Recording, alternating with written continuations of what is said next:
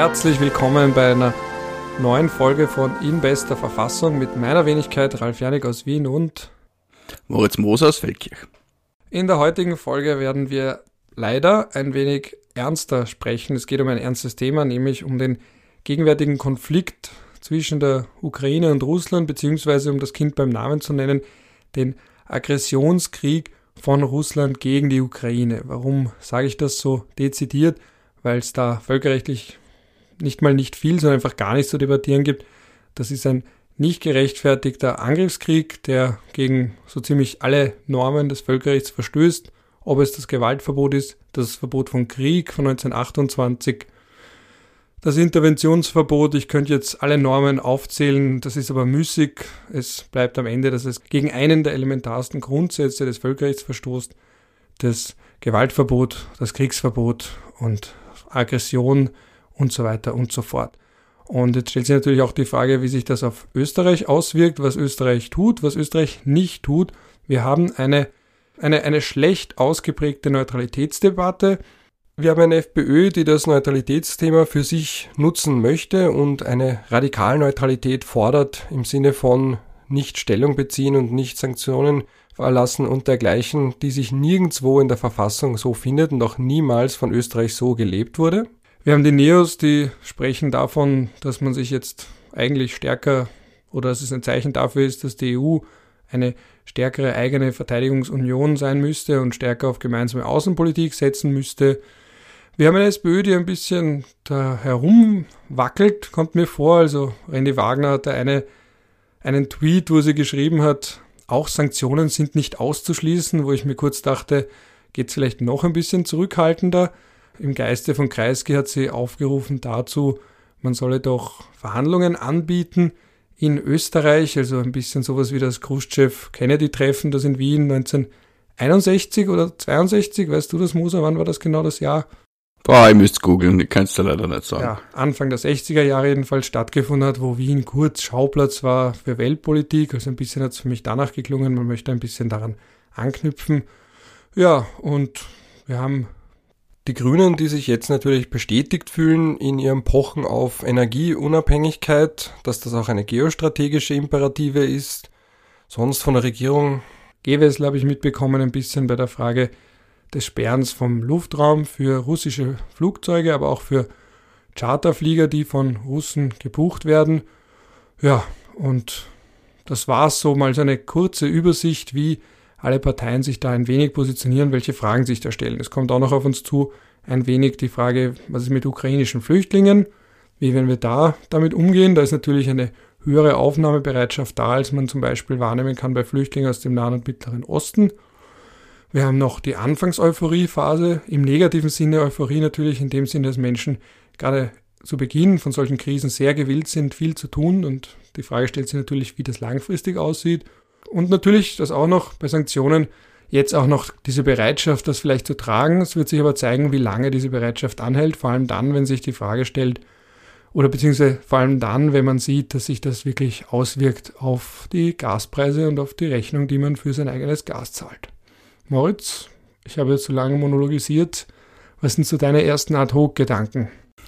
Das, der, eine, eine noch weniger konkrete Frage ist da wohl kaum eingefallen zu dem Thema. Was sind meine ersten Ad-Hoc-Gedanken? Also Krieg ist immer sehr komplex und gleichzeitig auch sehr simpel, deshalb ist es schwierig, da jetzt eine, eine Antwort drauf zu geben. Also ja, was sind meine Gedanken? Fangen wir mal mit der Innenpolitik an.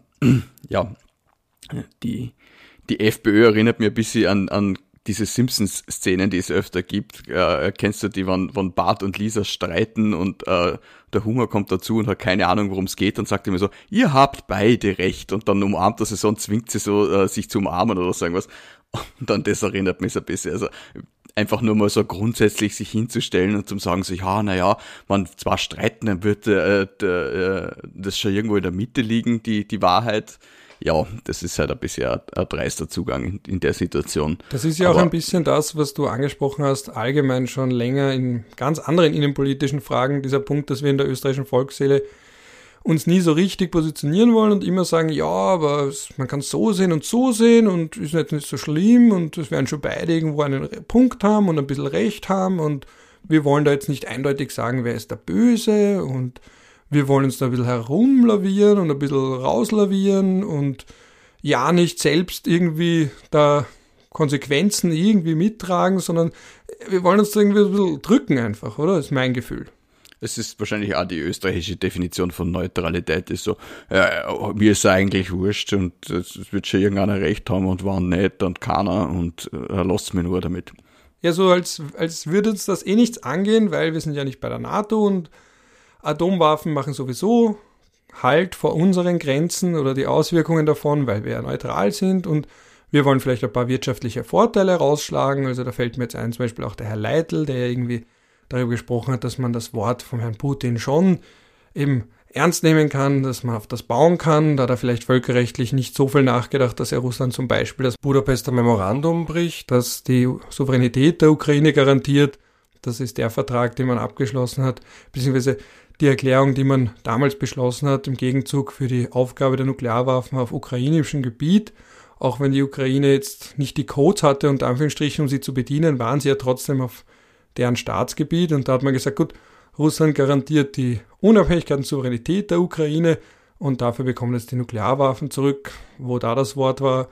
Oder noch rezenter Minsker Abkommen, da war ja Putin auch direkt involviert, daran hat er sich auch nicht gehalten, die sind jetzt endgültig tot. Also bisher habe ich das Gefühl in Österreich, dass einige sich denken, na können wir da nicht vielleicht für uns was rausschlagen? So können wir da nicht vielleicht irgendwie, so wie Leute, die jetzt sagen, jetzt muss die richtigen Aktien kaufen jetzt ist eine Chance. Ja, so kommt mir Österreich. Österreich als notorischer Kriegsgewinnler. Oder man wäre es ja, gerne. Man, wenn, wenn die Leute von ah, der Schweiz reden als Beispiel, habe ich immer das Gefühl, man wäre jetzt gern wie die Schweiz. So, ja, aber die Schweiz ist ein professioneller Kriegsgewinnler. Die Schweiz stellt sich wirklich hin und macht keine äh, Sanktionen oder solche, die, die den Namen nicht verdienen. Ich meine, wenn sogar Liechtenstein die Sanktionen der EU übernimmt und die Schweiz weigert sich, einfach nur damit äh, weiter die Zahlen auf den Konten rotieren können, dann kannst du sagen, das ist professionelles Kriegsgewinnlertum, was die betreiben. Da muss sich Österreich hinten anstellen, weil wir haben die Sanktionen mitbeschlossen und gleichzeitig hätten wir gern, dass irgendwelche Konferenzen zu uns kommen das ist ja auch peinlich, oder? Also ich denke mal, man, man kann und aus meiner Sicht sollte man auch hinter diesen Sanktionen gegen äh, Russland und gegen den Herrn Putin und seine Kamarilla stehen, aber dann soll man sich nicht hinstellen und sagen, wir sind ein neutraler Verhandlungsort und das ist Österreich einfach nicht mehr. Und vielleicht wollen wir das auch gar nicht sein. Und dass die SPÖ jetzt da sagt, man soll die Leute zu uns einladen, der Kreisky hätte sich da im Grab umdreht, ehrlich gesagt. Also es ist ja wirklich traurig, was, was für ein, ein hundertprozentiger Kompetenzverlust bei der österreichischen Sozialdemokratie in Sachen Außenpolitik mittlerweile stattgefunden hat. Aber äh, da sind sie ja nicht die Einzigen. Ja, und was dann auch noch dazu kommt, ist natürlich, dass da so folkloristische Sehnsüchte geweckt werden. Also eben, dass wir irgendwie die Vernünftigen sind, die ein bisschen draußen sich raushalten, draußen bleiben, äh, die eben vielleicht ein bisschen einen Vorteil davon haben können, indem man die UNO, die wir beheimaten, sich holt, wie eben damals, oder dass man eben so prestigeträchtige Konferenzen hat. Jetzt aktuell ja trotzdem die Iran-Gespräche, auch wenn man das nicht so mitbekommt, aber so, man möchte nicht zu viel damit zu tun haben und man möchte halt die positiven Seiten haben. Nur vielleicht gibt manchmal so Situationen, da gibt's halt nichts Positives. Also und man muss sich ja die Situationen aussuchen, in denen man das, diese Vorschläge macht. Oder natürlich äh, äh, Kennedy Khrushchev 61, ich habe gerade vorher nachgeschaut, das hat sich angeboten, weil die haben sich ja eigentlich hauptsächlich in der Türkei und Kuba gestritten. Da ist es, hat jetzt Österreich nicht unmittelbar betroffen, aber hätte, hätte Österreich zum Beispiel nach dem Prager Frühling oder der Niederschlagung des Aufstands in Ungarn äh, die Sowjets und die ungarische oder die tschechische Opposition eingeladen, um bei uns Gespräche zu führen? Ich glaube eher nicht, weil das ist vor unseren Grenzen passiert. Wir haben Flüchtlinge aufgenommen, wir waren da äh, auch moralisch sehr involviert in diese Sache. Und äh, ich glaube ehrlich gesagt, wir sind zu nahe an der Ukraine, um da jetzt irgendwie den, den ehrlichen Makler spielen zu wollen oder zu können. Ja, und bei Ungarn, das ist auch etwas, was wichtig sein wird jetzt für die herannahende neue Flüchtlingsdebatte, die wir ziemlich sicher bald haben werden, beziehungsweise ja eigentlich schon haben. Da wird ja auch gern der Mythos bemüht, wie viele Menschen man nicht aufgenommen hätte. Wir waren aber auch nur Zwischenstation, die meisten sind dann weiter nach Kanada oder in die USA. Und wir haben ja damals das finde ich aus heutiger Sicht sehr interessant. Wir haben ja damals fast schon erpresst mit den Flüchtlingen, die USA, weil wir gesagt haben, wir sind selber überfordert. Ich meine, man muss bedenken, Ungarn-Krise 56, ein Jahr nach Wiedererlangung der Unabhängigkeit. Und dann haben wir gesagt, wir können die nicht aufnehmen und wir werden die Leute zur Not gewaltsam vom Grenzübertritt abhalten. Was macht's denn dann? Also, wir waren damals das, was wir jetzt verlangen von Ländern in der Region. Wir haben auch gesagt, wir sind zwar in der Region, aber wir können die Leute nicht aufnehmen. Und jetzt sagen wir auch bei Afghanistan oder Syrien, die müssen in der Region bleiben und Länder in der Region müssen sie aufnehmen als wir in der Region waren, wollten wir das ja auch nicht, weil wir haben ja gar nicht so viele Flüchtlinge damals aufgenommen, vor allem nicht langfristig aus Ungarn. Das ist so ein bisschen ein Mythos. Aber wir haben welche aufgenommen. Das war, das war zehn Jahre nach dem Krieg. Okay, ja, das war vielleicht nicht die feine englische Art, die Amerikaner so zu erpressen. Ich würde das auch nicht verteidigen. Aber wir haben damals Flüchtlinge aufgenommen. Vielleicht hätte man mehr aufnehmen können. Und wir sind heute ein Land in der Region und wir nehmen heute Flüchtlinge auf. Und die, wenn man auch sonst sehr viel über äh, die Politik hier schimpft, kann man mal lobenswerterweise äh, den Herrn Bundeskanzler und die Landeshauptleutekonferenz auch hervorheben, die da keine Zicken gemacht haben und keine Allüren und gesagt haben, wir nehmen die Leute auf, wenn sie kommen. Und ich glaube, es wird da vernünftig sein, der Slowakei, Ungarn und Polen ein solches Angebot zu machen, auch, auch wenn die uns in der Flüchtlingsfrage andererseits äh, äh im Stich gelassen haben muss man ja nicht selber den gleichen Fehler machen. Ja, was man dabei merkt, ist, dass die Aufnahmebereitschaft bei Menschen, die eben aus der Region sind, aus der erweiterten Region zumindest, und die uns vielleicht ähnlicher sind, ähnlicher aussehen, ähnlichere Kleidung haben, vielleicht ein Teil gemeinsame Geschichte, Ukraine als Routine noch in der Monarchie, dass einfach die Aufnahmebereitschaft in der Bevölkerung und damit auch in der Politik einfach höher ist als bei Menschen, die von doch weiter weg kommen. Also das merke ich schon. Ja, weil sich ja die Zweckmäßigkeit für uns auch mehr erschließt. Ich meine, es ist halt jemandem zum Erklären, dass die Ukraine zwischen der Ukraine und Österreich genau ein Staat liegt und dass wir halt äh, unseren Nachbarn helfen sollten, ist halt wesentlich einfacher als zum sagen, äh, die Amerikaner sind im Jahr 2000, was war's, drei illegal in den Irak einmarschiert, äh, haben dort äh, äh, katastrophales Regime hinterlassen, äh, demokratisch aber unfähig. Und äh, das hat den islamischen Staat äh, produziert, äh, das hat dort zu einem Bürgerkrieg geführt, äh, gleichzeitig ist der arabische Frühling noch dazugekommen davor. Und jetzt äh, äh, laufen die Leute über eineinhalb Kontinente und wir sollen sie aufnehmen. Das ist halt ein bisschen diffiziler, als jemandem zu sagen, der Putin marschiert unprovoziert in die Ukraine ein. Und das sind die Leute von äh, übernächsten Nachbarstaat bitte helft ihnen. Ja, das ist einfach auch, wie simpel die Geschichte zu verkaufen ist, so einfach ist sie auch anzunehmen für die Leute. Und es kommt sicher auch dazu, dass da die Perspektive, dass die Menschen wieder zurückgehen, auch eine andere ist. Also, dass man denkt, weil warum bleiben die Menschen in der Region nun? Weil niemand flieht, flieht freiwillig, na no, na, und es bleibt bis zuletzt die Hoffnung, entweder im Land zu bleiben oder nicht allzu weit wegzugehen, weil man ja grundsätzlich hofft, dass man möglichst bald wieder zurückgehen kann. Und dann, solange das die Perspektive ist und sich die Frage gar nicht stellt nach der langfristigen Integration, ist es natürlich auch leichter zu sagen, man nimmt jetzt mal Menschen auf und die werden ja eh nicht so lange bleiben. Also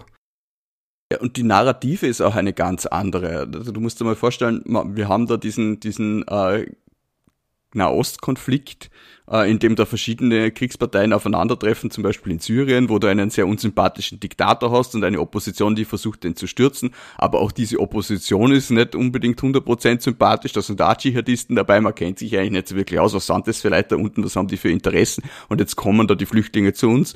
Es ist einfach schwieriger, verwobener, komplexer, als wenn ich das Gefühl habe, da kommt jetzt ein russischer Diktator, der einem eh schon länger vielleicht suspekt war oder auch nicht, aber jetzt überfällt er plötzlich ein Nachbarland. Und so ziemlich jeder, der noch alle Tassen im Schrank hat, hat das Gefühl, er hat keinen unmittelbaren Grund dafür, außer dass er jetzt Machtspielchen betreiben möchte oder glaubt, er muss die NATO äh, auf Abstand halten. Und da ist die Sympathie der Menschen ganz einfach da. Also man, man, man merkt ja auch äh, im Internet auf allen möglichen Channels, Social Media oder sonst irgendwo, wo man dann äh, äh, verschiedene Postings sieht zur ukrainischen Armee, zum ukrainischen Präsidenten. Das sind einfach zumindestens für uns in Westeuropa, in Russland mag man das vielleicht anders empfinden, Sympathieträger. Und das ist eine, wenn man es jetzt einmal popmedial ausdrückt, eine Geschichte, die sich gut verkaufen lässt. Das ist ein, ein Comedian, der Präsident worden ist, der da jetzt sein Volk im Widerstand gegen den ungerechtfertigten Einmarsch einer fremden Macht unterstützt. Ein, ein osteuropäischer Präsident, der kein Kleptokrat ist, zumindestens habe ich das in die Richtung noch nicht gehört. Das ist halt einfach äh, etwas, wo man Sympathien empfinden kann bei uns und wo man sich dann auch sagt, na, den Leuten muss man helfen. Es ist ja auch in weltpolitischen Kategorien ein David gegen Goliath-Szenario. Und das kann man ja auch beobachten, dass gerade diese Szenarien oft die Sympathieverteilungen klar vorher oder vorab schon festlegen. Also das kennt man zum Beispiel aus dem Nahostkonflikt, wo Israel sehr lange der David war gegen die arabischen Staaten, die einfach mehr waren, die sowohl numerisch, wenn es um die Bevölkerung geht, als auch mit militärischen Mitteln und auch die Anzahl der Staaten mehr waren als Israel, also als Übermacht dahergekommen sind. Und dann hat Israel sich heroisch verteidigt gegen diese arabischen Staaten. Das war damals die Erzählung und das hat sich ja erst geändert, interessanterweise ab dem Zeitpunkt, wo Israel nicht mehr eine akute, unmittelbare Bedrohung von seinen arabischen Nachbarn hatte und dann selber zum Goliath geworden ist gegenüber den Palästinensern, die wiederum aufgrund ihrer militärischen Unterlegenheit der David geworden sind oder der David von Anfang an waren, wo dann eben wiederum Israel als die Bösen dastehen in den Augen der Weltöffentlichkeit, einfach weil sie die Übermacht haben. Also das ist ja eine Erzählung und das ist etwas, was man ja auch aus der Politikwissenschaft kennt, dass sobald die Symmetrien bzw. Asymmetrien klar verteilt sind, ja auch die Sympathien damit einhergehen, dass man sagt, man hilft, hilft immer zum Kleineren. Und vor allem in dem Fall, weil ja gerade bei der Ukraine und Russland, wie du auch gesagt hast, also entweder es geht hier um irgendwas mit abstrakten Ängsten vor der NATO, die ja ach so expandiert ist, als hätte sie irgendwie militärisch mehr und mehr Staaten aus dem ehemaligen Ostblock in Beschlag genommen hat. Oder dass man sagt, naja, hat Putin vielleicht Angst vor Demokratie, vor echter Demokratie und hat er vielleicht Angst davor, wenn in einem Nachbarland, das kulturell und historisch eng verwoben ist mit Russland, wenn dort eine Demokratie halbwegs funktioniert, ob das nicht auch demokratische Kräfte oder demokratische Energien freisetzen könnte in Russland. Das ist ja auch ein Take, den ich sehr interessant finde und für enorm plausibel halte, dass es so gar nicht mal so sehr um die NATO-Osterweiterung geht, die, das möchte ich nochmal betonen, ja trotzdem der demokratische Willen der beteiligten Staaten war, sondern darum, dass er einfach Angst davor hat, wenn Staaten demokratisch werden, die in seiner Nähe sind und wo die Bevölkerung auch der russischen Bevölkerung unter Anführungsstrichen nahe steht bzw. ihr ähnelt. Ich glaube, das Ganze hat ein bisschen mehr Falkland-Geschmack, als, als äh, man das vielleicht allgemein wahrnimmt. Also es ist zum zumindest ähm, meine Interpretation des Ganzen. Ähm, Putin sitzt sicher fest im Sattel in Russland, aber ich glaube nicht so fest, wie viele im Westen glauben. Und Russland ist noch immer ein Rentenstaat, der davon lebt, seine Rohstoffe zu verkaufen und gleichzeitig eine gigantische Kleptokratie, in der die russische Mafia und die Politik miteinander verwoben sind. Dieses System ist nicht unbedingt ideal geeignet dafür, unter schwierigen weltwirtschaftlichen Umständen gut zu funktionieren und die Bevölkerung zu versorgen. Und wir haben immer noch die ökonomischen Nachwehen von Corona etc. etc. Ich glaube, das wird man in Russland auch gespürt haben. Ähm, der Putin muss mal wieder glänzen für seine Leute. Und er hat halt geglaubt, ich glaube, er ist mehreren, mehreren äh, Fehlinterpretationen äh, unterlegen. Also ist jetzt auch wieder nur spekulativ und meine Meinung, aber äh, der locker flockige Einmarsch unter Anführungszeichen in der, in der Krim und im Donbass 2014, das hat ihn, glaube ich, verleitet zu der Annahme, dass die Ukraine jetzt genauso leicht fällt wie damals. Also, dass da die einfach sich in die Kasernen zurückziehen und kapitulieren und dann war's das das hat sich halt diesmal einfach nicht gespielt, weil die Ukraine nicht mehr die Ukraine von damals war und die Ukraine nicht irgendein ein, äh, äh, Klientelstaat war, der von irgendeinem Kleptokraten regiert worden ist, den man gerade aus dem Amt geschmissen hat, sondern die Ukraine jetzt ein Staat mit einem gewählten Präsidenten ist, äh, hinter dem die Leute vielleicht ein bisschen mehr stehen als hinter denen, die sie davor gehabt haben. Ja, da hat man den, die Widerstandsfähigkeit vielleicht unterschätzt und auch die Tatsache, dass halt in der Westukraine äh, ähm, mehr Ukrainer als Russen leben.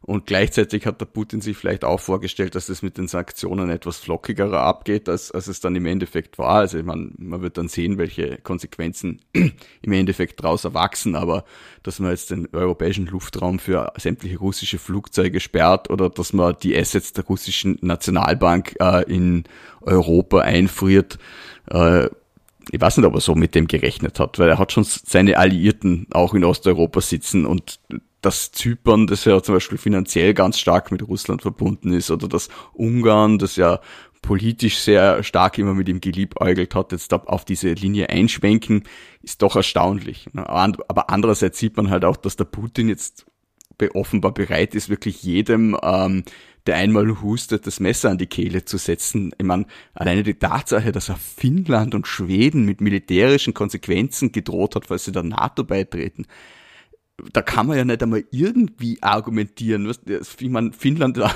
bis 1917 Teil des russischen Zarenreiches. Okay, wenn man so weit zurückgehen möchte, gern, aber dass dass er jetzt da seinen Interessensraum auf die ausdehnt. Da kann sich Österreich ja nur ausmalen, wie es uns gehen würde, wenn wir über einen NATO-Beitritt diskutieren würden, wenn wir ein russisches Nachbarland wären. Oder jetzt, wie es uns überhaupt gehen würde, wenn wir ein russisches Nachbarland wären. Also ich glaube, wir leben da auch sehr stark äh, ähm, von der Gnade äh, der geografischen Lage in Zentraleuropa. Wenn der Putin vor unserer Haustür wäre, würden wir anders schlottern. Und vielleicht kommt man, jetzt kommt man ja auch langsam drauf, dass das Bundesheer bei uns vielleicht nicht nur mit Rostkübeln durch die Gegend fahren sollte und dass äh, militärische Landesverteidigung nicht etwas ist, das man dann auf den letzten fünf Metern aktivieren kann, äh, wenn der Feind schon vor der Tür steht. Ja, ich meine, ich bin natürlich kein Militärstratege, aber ich hätte mir auch zum Beispiel gedacht, dass die Ukraine nicht so lange hält, weil ich natürlich einen vollkommen verzerrten Blick auf die Ukraine habe. Ich war letzten August dort und habe da natürlich, mit wem hat man denn zu tun, wenn man als Tourist in ein Land kommt? Nun, mit tendenziell gebildeteren Leuten, ähm, zumindest touristisch, wir haben auch einen Ausflug gemacht nach Tschernobyl. Da war die, der Guide, also eine junge Dame aus der Ukraine, wo man auch jetzt nicht das Gefühl hatte, dass ihr Mann ein großer Militarist wäre. Äh, ich kann mich erinnern, bei einer Free Walking Tour ein junger Ukrainer, mit dem ich noch über Fußball diskutiert habe, der hat uns auch das Stadion gezeigt von Dynamo Kiew, das sehr interessant gelegen ist. Das ist so mitten in einem Park und kommt auf einmal so ein Fußballstadion. Äh, das sind jetzt nicht die Leute, die man mit großen Kämpfern assoziiert. Ich weiß jetzt auch nicht, ob die in irgendeiner Form militärisch da jetzt auch involviert sind, aber eben, wenn man mal so einen Eindruck hat und die pro-westliche Bevölkerung kennengelernt hat, das ist jetzt etwas, wo man in der Politikwissenschaft ja spricht von einer postheroischen Gesellschaft. Und das kann auch sein, dass ein Herr Putin oder seine Strategen sich gedacht haben, die sind schon so postheroisch oder unter Anführungsstrichen verweichlich. Das ist ja auch etwas, was er dem Westen ganz allgemein vorwirft und was er ja auch ganz aktiv selbst im Westen immer wieder instrumentalisiert. Dass er sagt, ja, die reden nur von LGBTIQ-Rechten und von Gendern und von irgendwelchen Scheindiskussionen und so weiter und haben aber eigentlich überhaupt keine Härte mehr. Und vielleicht hat er das auch bei der Ukraine gedacht, dass die ja gar nicht so hart sind, unter Anführungsstrichen, oder nicht so viel Widerstand leisten würden. Vielleicht denkt er das auch von vielen Ländern in der EU, dass man da einfach nur drohen muss, weil die wollen im Zweifel ohnehin nicht mal irgendwie Krieg haben. Vielleicht dachte er auch, dass unsere Eliten korrumpiert sind, was sie ja teilweise auch sind und sich von ihm haben korrumpieren lassen. Also es ist ganz schwer, das natürlich einzuschätzen und ganz viel ist da ja extrem, also da ist extrem viel Küchenpsychologie dabei, wenn man sich denkt, was sich ein Herr Putin denkt, weil das weiß wirklich nur er. Das kann man nur von außen irgendwie herumdeuten, aber ich weiß nicht. Es gibt halt so kleinere Ansätze, wo ich mir gedacht habe, das hat ja in den letzten Tagen geheißen, dass die, die Geheimdienste drüber rätseln, ähm, warum die Russen zuerst mit so wenig Leuten einmarschiert sind in der Ukraine, weil sie haben ja offensichtlich den Großteil ihrer Kräfte zurückgehalten als äh, strategische Reserve. Und das wird jetzt ich laienhaft so interpretieren, dass der Russ, äh, äh dass der, der Russ, dass der russische Präsident ähm, mit einer mit einem früheren Kollaps der ukrainischen Armee gerechnet hat. Also dass er glaubt hat, er kriegt's billiger. Und er schickt ein paar Leute und dann schauen wir mal, was passiert. Und nachdem es jetzt nicht so funktioniert, muss er den Rest mobilisieren. Ich, du, wie du bin ich kein Militärstratege. Äh, tut mir schwer zu glauben, dass die Ukraine das auf Dauer aushält, auch wenn sie ähm, äh, jetzt materielle Unterstützung aus dem Westen kriegt. Die Russen werden wahrscheinlich sehr äh, schnell daran arbeiten, dass sie die Nachschublinien unterbrechen. Und umgekehrt ist natürlich auch die Frage, wie lange Russland das aushält oder aushalten will. Also wie resilient sowohl die Bevölkerung ist, als auch im Speziellen das Militär. Und das ist ja jetzt eine Folge, die, und das sage ich ganz bewusst, ganz, ganz schlecht altern könnte in die eine oder andere Richtung, weil ja ich meine, man kennt das ja von sehr vielen Kriegen und historischen Ereignissen, dass da die Kommentare währenddessen, also während das noch im Gang ist, aus heutiger Sicht sich lachhaft lesen. Und man dann, ich meine, wir können jetzt erst so wirklich, oder nicht jetzt erst, aber noch nicht so lange ist es her, dass wir objektiv sprechen können über den Ersten Weltkrieg und wer jetzt unter Anführungsstrichen schuld ist. Und sind zum Beispiel, kann man heute als, als Historiker zumindest ohne mit einem nassen Fetzen davongejagt zu werden sagen, dass niemand so wirklich schuld ist, weil einfach alle aus ihrer eigenen Sicht heraus das getan haben, wozu sie genötigt wurden aufgrund der Umstände. Und dass man sagen kann, vielleicht ist nicht der Kaiser Wilhelm jetzt der einzige oder der große Kriegsschuldige, sondern vielleicht waren alle europäischen Großmächte auf ihre Art beteiligt. Und ganz allgemein bei historischen Ereignissen, das ist ja genau die Aufgabe, das nachträglich aufzuarbeiten. Und wir sind jetzt gerade in der Situation, wo wir das gar nicht können. Ähm, und wo man jetzt sagen muss, naja, vielleicht werden wir dann in zehn Jahren oder vielleicht schon in zehn Tagen sagen, oh Gott, was wir da noch gedacht haben, wie naiv wir waren, weil wir dachten, diese heroischen Ukrainer und dann bricht das doch schneller zusammen. Ich frage mich halt in dem Zusammenhang, was ist da eigentlich das Endgame, ja, oder was kann ein möglicher Exit sein für Herrn Putin? Also geht es jetzt wirklich darum, einen Marionettenstaat zu errichten und diese Denazifizierung, wie er das ja immer nennt, was natürlich ein blanker Hohn ist bei einem jüdischen Präsidenten, der Familie im Holocaust verloren hat, beziehungsweise ähm, der davon betroffen ist, äh, wegen dem Azov-Bataillon, beziehungsweise natürlich rechtsextremen Kräften, die es auch dort beim Militär gibt. Ich glaube, es gibt kein Militär wahrscheinlich auf der ganzen, weiß nicht, ob auf der ganzen Welt, aber zumindest in Europa und den USA, wo nicht auch Rechtsextreme darunter sind. Das macht vielleicht der Altersschnitt, das macht die starke Anzahl also die überwiegende Anzahl von Männern und wahrscheinlich auch einfach der Dienst an der Waffe, dass es natürlich auch Rechtsextreme anzieht. Ähm, es ist sicher in der Ukraine jetzt nicht so, dass das ein liberaler Vorzeigestaat wäre auf allen Ebenen, aber dieser Claim von wegen Denazifizierung ist natürlich ein, ein ganz, ganz, äh, ein ganz, ganz perfider Spin. Uh, und der jetzt natürlich auch keine Rechtfertigung ist, aber der ja eigentlich darauf hinausläuft, dass man Regime Change macht weil alles andere darunter wäre ja nicht das Ziel, dieses ausgegebene Ziel, das man ja auch der eigenen Bevölkerung kommuniziert hat, zu unter Anführungsstrichen entnazifizieren oder denazifizieren, also all diese Nazis, die da in der Ukraine an der Macht sind, wegzubekommen und stattdessen wieder richtige Russen da zu installieren oder Patrioten oder ich weiß es nicht was. Ja. Das Verbrechen an der Ukraine ist ja ein zweifaches. Es ist ja nicht nur der Einmarsch der russischen Truppen und die Devastierung weiter Teile des Landes dadurch, sondern es ist ja auch dieser Versuch eines Regime Change, der sollte erglücken, ja zur Vernichtung der ukrainischen Zivilgesellschaft führen würde. Das heißt, die Leute würden ja mit den Füßen abstimmen. Die gehen ja jetzt schon und da würden viele gehen und nie wiederkommen. Und was ist es dann? Die Ukraine ist ja ohnehin ein Land, die vom Brain Drain betroffen sind, also eines der Länder, die davon betroffen sind, wie viele osteuropäische Staaten, auch osteuropäische Staaten in der EU sind. Man denke an Bulgarien, wie viele Leute da wegziehen. Aber für die Ukraine wäre das eine einzige Katastrophe, da wäre ja niemand mehr übrig. Was wäre das für eine Nation, ähm, der man alle ihre geistigen und materiellen Mittel entzogen hat und die dann äh, von einem Marionettenpräsidenten von Putins Gnaden regiert wird. Also das ist mindestens genauso ein Verbrechen wie der Krieg an sich wie das Ganze ausgehen wird, schwer, ist schwer zu sagen. Es ist eigentlich momentan gar nicht zu sagen. Und es sind alle Dinge offen. Und ich glaube, das kann man auch so ansprechen. Ich meine, wir wären ja als äh, Lügner, wenn wir behaupten würden, wir würden es wissen und dann kommt vielleicht heraus, dass wir recht gehabt haben, aber es wäre trotzdem nur geraten gewesen. Also ich kann mir sowohl vorstellen, dass der Putin sich sehr stark verspekuliert hat und äh, vielleicht dann zu Hause zu große Probleme kriegt.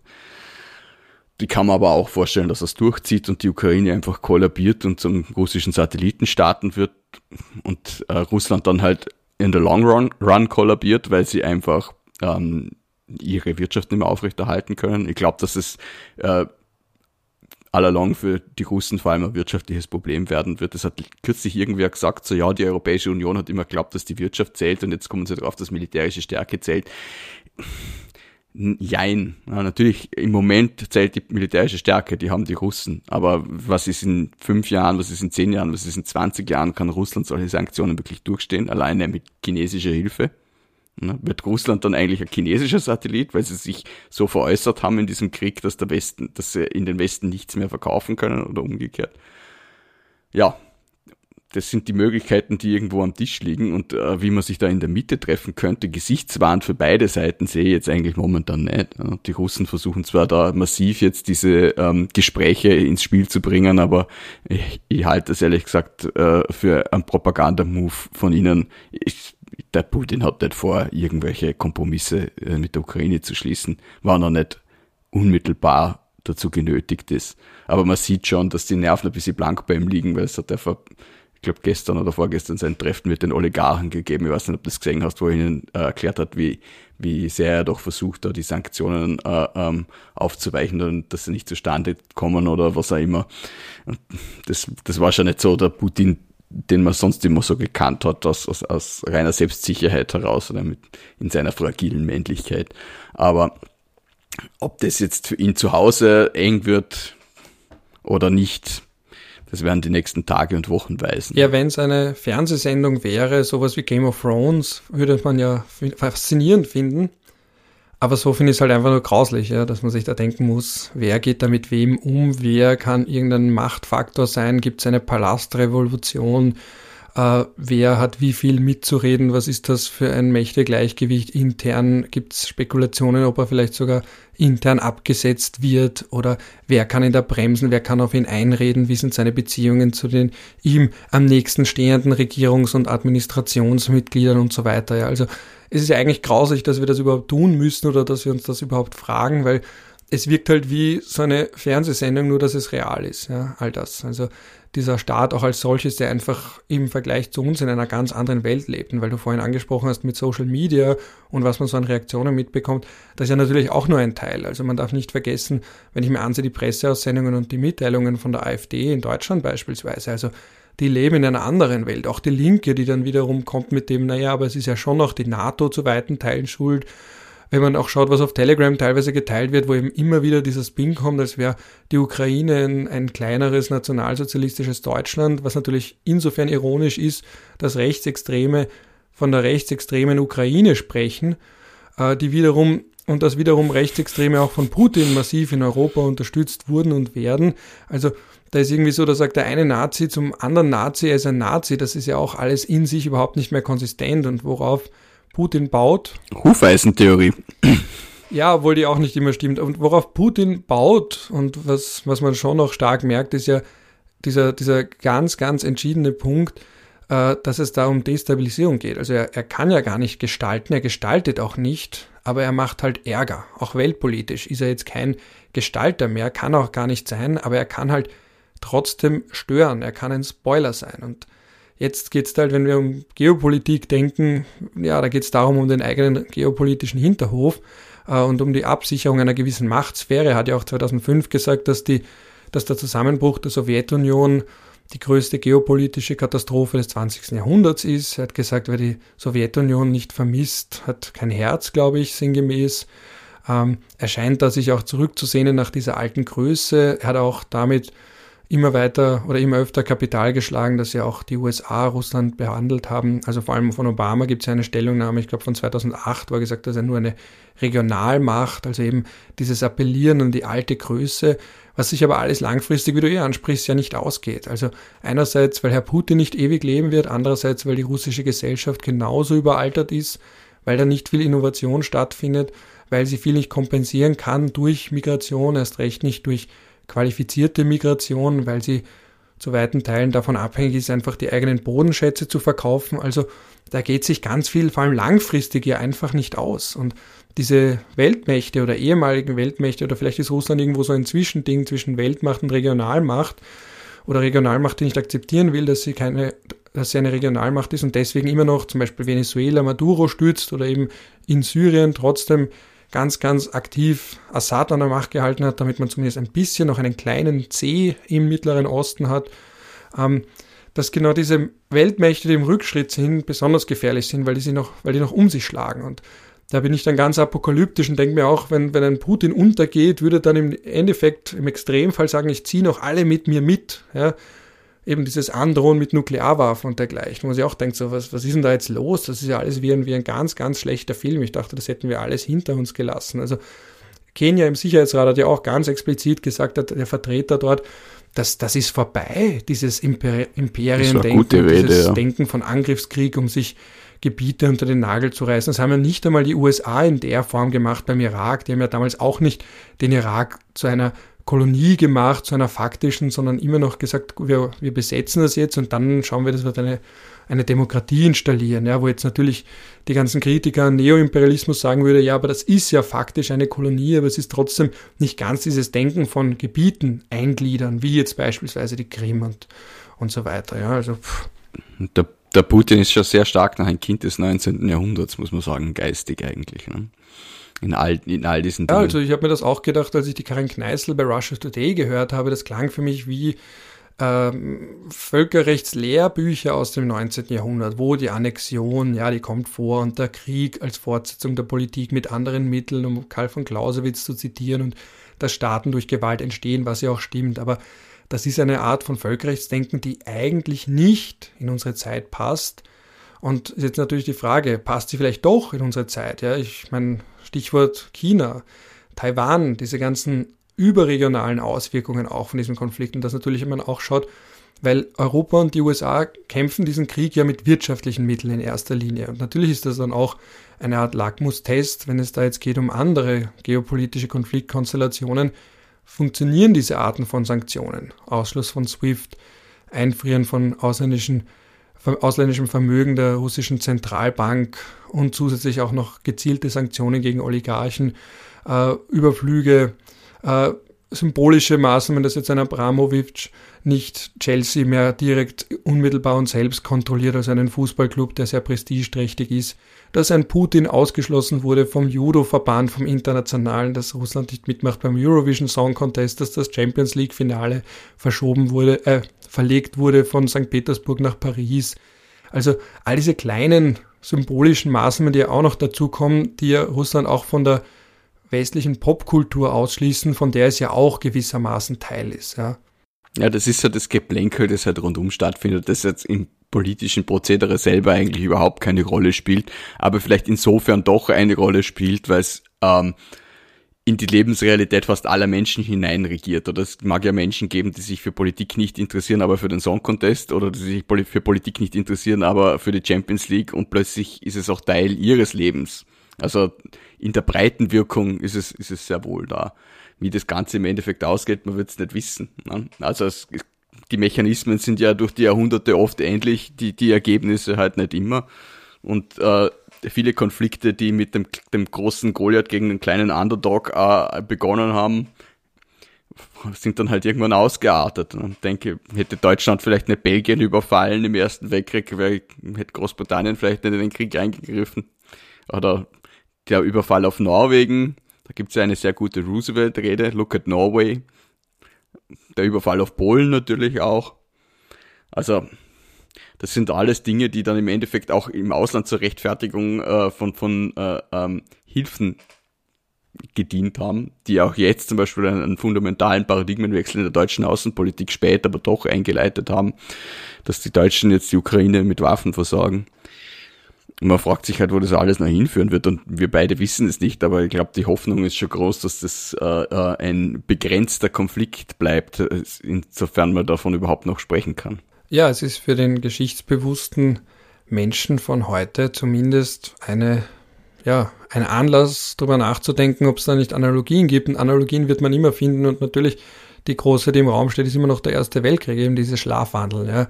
So dann muss man da einen Bündnisfall haben und dann muss man da wen unterstützen und dann passiert das, dann wird wieder was anderes in Gang gesetzt und auf einmal ist die Konfliktpartei auch in irgendeiner Form involviert und, und so weiter und so fort. Ja, also das ist so meine große Sorge. Das Positive unter Anführungszeichen ist ja, dass, die, dass es relativ konsistente Blöcke gibt, also dass die, die NATO als Block glaube ich, schon sehr stark solche Kettenreaktionen verhindert, weil ganz einfach die Grenzen klar sind da ist die NATO, da ist nicht die NATO. Wenn der Putin ein Land in der NATO angreift, dann überlegt sich nicht der Nachbar, soll ja, oder der übernächste Nachbar, da ist dieses Spekulieren nicht da. Wie weit geht die Kettenreaktion? Wo fällt der nächste Dominostein? Wer hält sich raus? Wer steigt ein? Sondern wenn ich die NATO angreife, greife ich die NATO an, dann habe ich äh, die Amerikaner am Tapet, dann habe ich die Nuklearwaffen am Tapet. Das ist eine sehr stark und klar gezogene Grenze, die man so im Ersten Weltkrieg ja nicht gehabt hat, weil da hat es zwar Bündnisverträge gegeben, aber nicht solche Blöcke, wie man sie ja heute kennt. Ich meine, gut, Russland hat zwar auch so ein Pseudo-Block-System um sich aufgebaut, aber es ist jetzt nicht wirklich mehr ein Block, es ist halt Russland und seine Vasallen, aber es ist schon sehr klar, auch für die Russen, was es bedeutet, ein NATO-Land anzugreifen. Und da kann, kann man das kleine, ins kleine Estland einmarschieren. Das wird furchtbare Konsequenzen haben, vielleicht sogar furchtbare, als wenn man in Finnland einmarschiert. Aber auch das wird er wahrscheinlich sich gut überlegen. Man darf natürlich nicht vergessen, dass Finnland eine größere Grenze mit Russland hat als alle bestehenden NATO-Mitglieder gemeinsam. Das nur kurz als Zwischenbemerkung da auch in dem Zusammenhang, warum Russland da so sensibel ist. Aber ja, auch wenn es diese Blöcke gibt, es basiert natürlich alles auf der Annahme, dass das immer noch rationale Akteure sind. Und ich bin mir halt seit Trump nicht mehr so sicher, ob die Männer, es sind ja immer Männer an der Staatsspitze von mächtigen Ländern, immer wirklich so rational sind, wie wir kleine Fische es glauben, weil wir halt von uns ausgehen. Aber vielleicht ist ja genau der Grund, dass wir nicht an der Spitze stehen, abgesehen davon, dass wir es erstens nicht könnten und zweitens nicht wollten, weil wir eine andere äh, charakterliche Struktur haben und anders ticken. Und manchmal denke ich mir, ist diese Rationalität an der Staatsspitze nicht auch Wunschdenken oder eben das Transplantieren von unserem Denken auf Staatsführer aller Länder. Und vielleicht sind die gar nicht so rational, wie wir das gerne hätten. Also gibt es diese staatliche Vernunft, wo man sagt, naja, ich kann jetzt keine Atombombe abwerfen, weil sonst wird eine auf mich abgeworfen. Oder ist dann irgendwann nach 20 Jahren an der Macht vielleicht der Wahnsinn, eingeschlichen in den Kopf eines Staatschefs, wo man dann irgendwann sagt, wenn ich nicht bekomme, was ich will oder wenn ich vielleicht sogar untergehe, dann reiße ich alle anderen mit mir. Ich habe Putin eigentlich immer für einen sehr rationalen Politiker gehalten. Er hat halt wirklich mit, mit großer Werf und Struktur, mit dem Einsatz sehr hoher Mittel über Jahre und Jahrzehnte hinweg ähm, die Destabilisierung Europas äh, bearbeitet und gleichzeitig äh, nach außen das Bild gegeben, dass er der Einzige ist, der da äh, noch vernünftig ist, während die anderen alle in, in Tütüs und Regenbogenfahnen in der Gegend herumtanzen, ist ja der Letzte, der die Werte des äh, Christentums und der Familie hochhält. Und gleichzeitig finanziert er vielleicht die FPÖ in Österreich, man weiß es ja nicht, äh, trifft den Herrn Orban, äh, äh, hat gute Kontakte zur deutschen Linken, äh, ist dort, tanzt auf dieser Party, tanzt auf der nächsten Party, hat äh, seine Hackerfabriken bei St. Petersburg, die immer wieder mal diese und jene Institutionen angreifen. Ähm, Bringt Dissidenten im Ausland um und oder im Inland. auch Spione. Wie viele Leute fliegen aus dem Fenster in Russland, oder? Das ist ja auch immer absurd. Meine, viele kriegen das gar nicht mit, aber ich glaube, wenn man mal googelt, äh, aus dem Fenster gefallen Russland, dann kriegt man eine ganze Serie von Menschen, die auf die eine oder andere Art und Weise ähm, den Fehler gemacht haben, den Mund aufzumachen und dann plötzlich zufälligerweise eine Woche später aus dem Fenster gestürzt sind. Also und da, da hat der Putin natürlich nie was damit zu tun gehabt. Da hat er nichts damit zu tun gehabt, dass äh, seine Geheimagenten äh, am Flughafen in, in, Großbritannien gefilmt wurden, nachdem sie versucht haben, einen ehemaligen russischen Geheimdienstmitarbeiter zu ermorden und dabei eine britische Staatsbürgerin gestorben ist, die dann diese Giftdose zufällig aufgehoben hatten. Das war, na, die waren, der, sich die Peinlichkeit zu geben, die ins Fernsehen zu setzen, dass sie noch erklären, sie waren dort auf Urlaub. Also das war dann schon wieder ein bisschen ein Fehler. Ne? Aber er hat es halt immer und immer wieder probiert. Und er, war, er ist halt einfach ein, ein Kaliber in Sachen Provokation. Und er hat eigentlich bis jetzt immer gewusst, wie weit er gehen kann, ohne zu weit zu gehen, weil er genau weiß, wann es beginnt. Ich kann mich erinnern, vor vielen Jahren, als der, der äh, George Bush noch Präsident war, also Junior, äh, und glaube in Georgien eine Rede gehalten hat, da hat man unter der Redetribüne eine ähm, eine Sprengstoffattrappe gefunden. Also es war kein Sprengstoff drin, aber es war halt eine Bombenattrappe im Endeffekt. Und ähm, die Medienberichterstattung hat dann halt ist in die Richtung gegangen, dass es recht klar war, dass es die Russen gewesen sind, weil die die einzigen waren, das kann. Aber er hat natürlich keine Bombe unter das, unter das Podium vom Bush gelegt, aber er hat ihm gezeigt, dass er es hätte können. Und das war immer so die, der Putin-Style meiner Meinung nach. Also ich war schon damals überrascht, dass er das mit der Krim gemacht hat. Das war schon für ihn sehr weit draußen, glaube ich. Also da zack und gut, er hat die Gelegenheit genutzt und so drin, da kann man noch Rationalismus hineininterpretieren. Aber jetzt mit, mit so vielen Kräften in so ein riesiges Land einzumarschieren, eine Bürgerkriegssituation, eine potenzielle zu provozieren, die jetzt bis jetzt nicht eingetreten ist. Das ist ja immer noch ein, ein ausländischer Aggressor gegen eine inländische Verteidigung. Aber das ist schon äh, für seine Verhältnisse ein hohes Risiko. Das hat mich, hat mich überrascht, aber ich würde mir jetzt immer noch wundern, wenn, auch wenn ich das natürlich persönlich als äh, moralisch verwerflich und bis zum gewissen Grad als verrückt ansehe, aber aus seinem Rationalismus heraus würde es mich trotzdem wundern, wenn er jetzt noch einen Schritt weiter geht. Aber man weiß ja nie. Also ich würde für ihn keine Hand ins Feuer legen, hätte ich sowieso nie getan. Ja, aber man kann sich jeden Menschen schönreden vielleicht, man kann sich auch jeden Menschen rational reden. Also so kommt mir das ein bisschen vor, was viele bei Putin gemacht haben, auch ich, ja, dass man sagt, ja, so ein Stratege und der weiß, was er tut, der hat einen langfristigen Plan und so weiter. Er war schon ein Stratege, ich glaube, das muss man, das muss man da das hineininterpretieren sehen. Ich glaube jetzt nicht, dass das der Putin ein Trottel ist. Das wäre das, das nicht, nicht, dass ich da jetzt irgendwie vergangene äh, äh, Mutmaßungen rechtfertigen will. Also das sehe ich hinten und vorne nicht. Da hat es andere Politiker gegeben, die erratischer waren einfach in dem. Ich finde, der, der, Putin hat halt einfach seine Linie durchgehalten. Es ist ja nicht so, es ist vielleicht radikaler worden in, in, der Tendenz über die Jahre, aber es ist nicht so, als ob er jetzt plötzlich da ausschert und jetzt, äh, äh, keine Ahnung, selber sagt, äh, er möchte jetzt gerne am Song Contest singen oder so irgendwas. Weißt du, was ich meine? Also, verrückt ist für mich ja, schon aber es kann genauso gut sein, dass da auch ganz viel Glück dabei war und Dinge, die er nicht kalkulieren und vorhersehen konnte und es hat sich einfach so ergeben.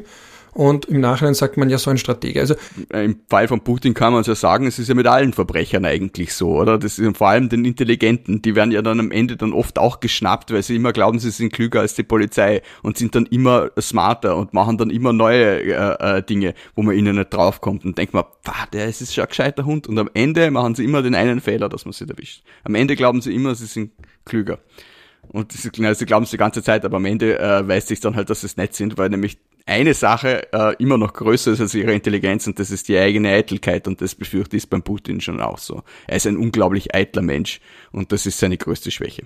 Ja, er hat anscheinend sogar Probleme mit seiner geringen Körpergröße. Also ich habe das äh, gegoogelt, weil jetzt natürlich alle wiederum kommen mit diesem klassischen Heightism, also dieser körpergrößenbezogenen Diskriminierung von Männern ähm, und habe das dann kurz gegoogelt und habe gesehen, er trägt zum Beispiel so Schuhe mit einem ziemlich hohen Absatz, um größer zu wirken. Und umgekehrt sieht man jetzt auch, das ist auch Teil von dieser psychologischen Kriegsführung, dass zum Beispiel viele ukrainische Accounts sich darüber belustigen, dass er so klein ist. Also da merkt man schon, was da nicht alles auch mitschwingt. Ja, das das, was man da von außen rein interpretiert und dieses klassische Napoleon-Komplex, obwohl der Napoleon für seine Zeit anscheinend jetzt nicht unterdurchschnittlich oder nicht wesentlich unter dem Durchschnitt war, wenn es um die Körpergröße geht, aber es heißt halt Napoleon-Komplex, ist auch als solches im Wikipedia-Eintrag, aber ja, da sind wir jetzt schon sehr, sehr nah beim Spekulieren. Ich wollte eigentlich auch eine sicherheitspolitische Diskussion mit dir anreißen, aber wir sind ja jetzt schon sehr weit fortgeschritten in der Zeit. Das einzig Interessante, was ich finde, ist, dass man im Moment merkt, dass jetzt natürlich kurz das Momentum da ist, zu sagen, na, jetzt müssen wir schon mehr fürs Bundesheer ausgeben und wir brauchen stärkere Infanterie und mehr Panzer und was weiß ich nicht alles. Das finde ich ganz interessant. Ich glaube jetzt persönlich nicht, dass da viel Substanz übrig bleiben wird. Natürlich wird es auch keinen österreichischen NATO-Beitritt geben. Ich finde es nur interessant, dass jetzt auf einmal ein bisschen über Außenpolitik in diesem Land gesprochen wird und auch über die österreichische Außenpolitik und auch über das österreichische Bundesheer und über die Neutralität. Äh, glaube aber nicht, dass das allzu lange Bestand haben wird. Wie siehst du das? Ja, ich sehe das genauso. Außenpolitik war in Österreich immer ein Mittel für die Innenpolitik und wenn ein österreichischer Politiker was im Ausland sagt, sagt das immer nur fürs Inland.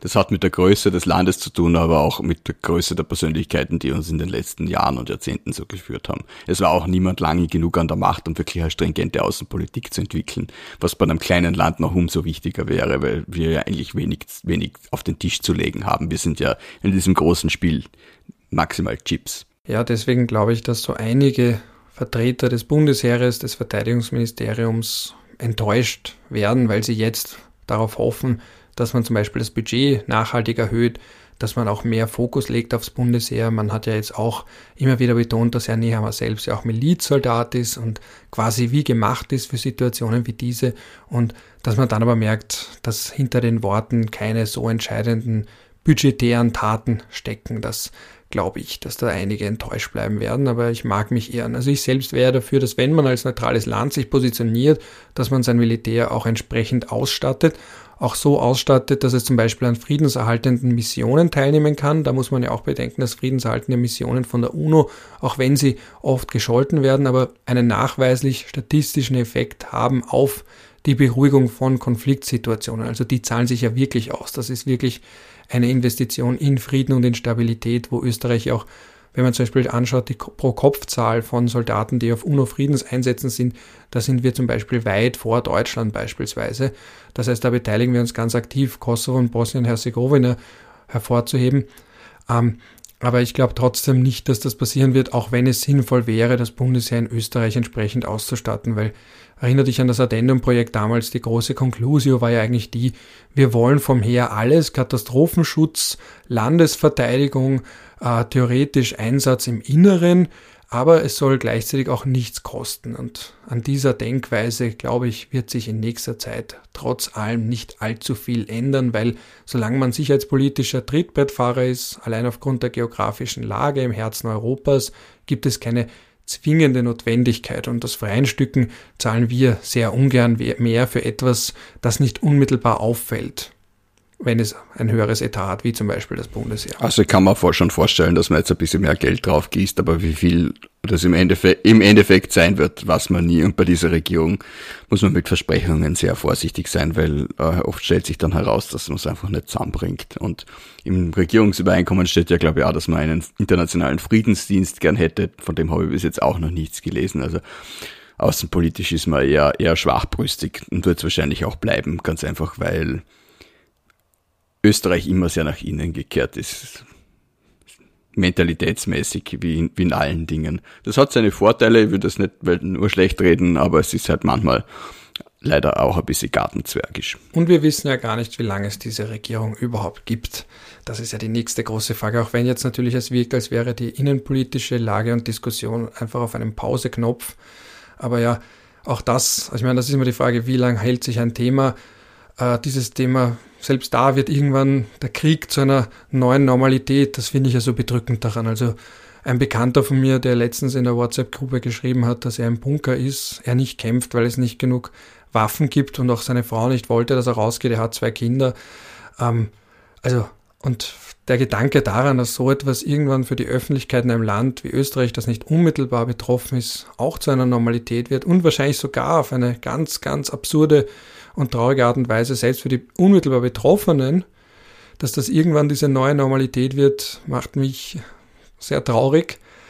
Ich finde ihn auch ganz, ganz bizarr, aber das ist auch ein wenig wahrscheinlich die menschliche Natur, dass wir früher oder später eine gewisse mentale normative Kraft des Faktischen haben und deswegen. Es hat auch was mit Resilienz zu tun. Wir alle machen sowas aus Psychohygiene. Das ist ja nicht nur Bösartigkeit oder Ignoranz.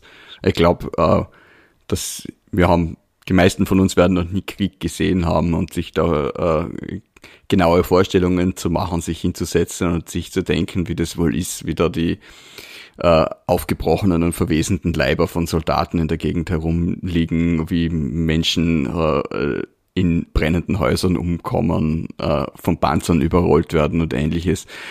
Das ist keine sehr schöne Vorstellung. Warum sollte man sich das geben? Oder man gibt sich ja den Krieg dann meistens auch nur in dieser äh, Social Media mittlerweile Form, die er hat, oder mit Postings von Politikern, Postings von Soldaten, oder man sieht halt maximal ausgebrannte Panzer, von denen man halt behauptet, dass sie der einen oder anderen Seite gehören. Und das ist halt, je nachdem für wen man ist, halt man halt für die oder jene Seite und am Ende weiß man nicht, wie es ausgehen wird. Aber das Krieg hat so pervers das jetzt auch klingt, schon ein bisschen so Fußballspielcharakter gewonnen. Und man, man ist für eine Mannschaft und, und äh, solange man die Leichen nicht sehen muss, kann man ja, kann man ja applaudieren. Also ja, Krieg ist halt einfach leider sehr scheiße, auch wenn er äh, ähm, von Leuten geführt werden, die sich zurecht äh, geführt wird, die sich zurecht verteidigen.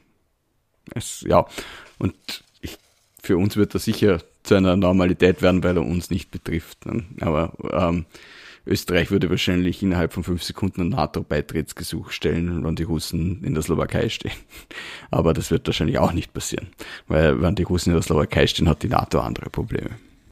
Ja, man merkt, dass das völkerrechtliche Gewaltverbot schon eine Daseinsberechtigung hat und dass das eigentlich eine zivilisatorische Leistung ist, zumindest in der grauen völkerrechtlichen Theorie und im geschriebenen Recht, auch der UNO-Charta Artikel 2 Absatz 4 zu sagen, dass man im Krieg ja sogar die zwischenstaatliche Gewaltanwendung verbietet. Jetzt unabhängig von all diesen Diskussionen darum, welche wirkliche Kraft das hat oder ob ein Staat nicht darauf pfeift, beziehungsweise genau genommen eine Regierung oder ein Staatschef, wie gerade aktuell ein Herr Putin, darauf pfeift, auf diese Friedensordnung, aber dass es zumindest eine zivilisatorische Leistung ist, zu sagen, dass das der Normalzustand ist, dass der Krieg verboten ist und wir nicht mehr im 19. Jahrhundert sind und in der ersten Hälfte des 20. Jahrhunderts, wo der Krieg etwas ganz Normales war. Wenn man sich halt durchsetzt, dann gilt das Recht des Stärkeren und man akzeptiert das, sondern dass man zumindest heute in der utopisch bewusst naiven Rechtsordnung sagt, nein, wir akzeptieren das eigentlich nicht, wir wollen das nicht, auch wenn es manchmal passiert. Also ich halte das nach wie vor für eine zivilisatorische Errungenschaft, wohl wissend, dass es viele Vertreter aus dem realistischen bzw. neorealistischen Lager der internationalen Beziehung gibt, vor allem der EH oder EH Carr mit zwei R, der schon in der Zwischenkriegszeit das als Krise bezeichnet hat, diese Naivität zu glauben, man könne mit Verträgen Kriege verhindern und dass das vom Wesentlichen abgelenkt hat. Aber diese Grundausrichtung zu sagen, der Krieg ist verboten, halte ich, das möchte ich nochmal betonen, man mag mich naiv nennen, für eine enorme zivilisatorische Errungenschaft. Das Heeresgeschichtliche Museum hat das schöne Motto, Kriege gehören ins Museum. Und ich finde das eigentlich sehr passend. Lass mich dir zum Abschluss noch eine, eine provokative Frage stellen, weil wir heute sonst so versöhnlich waren. Was, was glaubst du, wie wird Putin sterben? Also wenn ich da jetzt eine Antwort gebe, müsste ich ja fast Angst haben davor, was, wie ich sterbe. Aber ähm, ich glaube eines weniger prominent fürchte ich. Ich glaube eines natürlichen Todes, weiß aber, dass es in, in den internationalen Beziehungen eine Theorie gibt, die sagt, dass man Kriege beenden kann mit einem gezielten Schlag auf autokratische Staatsführer. Glaube aber nicht, dass man das bei einem Herrn Putin versuchen würde, aber ich weiß, dass man damit zumindest, oder manche gesagt haben, dass das zum Beispiel der Gedanke war, als man, als die NATO angegriffen hat, Serbien, und da hat man ja auch den Präsidentenpalast von Milosevic angegriffen. Er war zwar nicht drin, man war auch ziemlich sicher, dass er nicht drin wäre, aber es war zumindest ein, weil er an der Spitze des Staates steht, legitimes Ziel, wurde als legitimes Ziel gesehen. Und rein theoretisch wäre auch für die Ukraine Herr Putin als faktischer Oberbefehlshaber ein legitimes Ziel.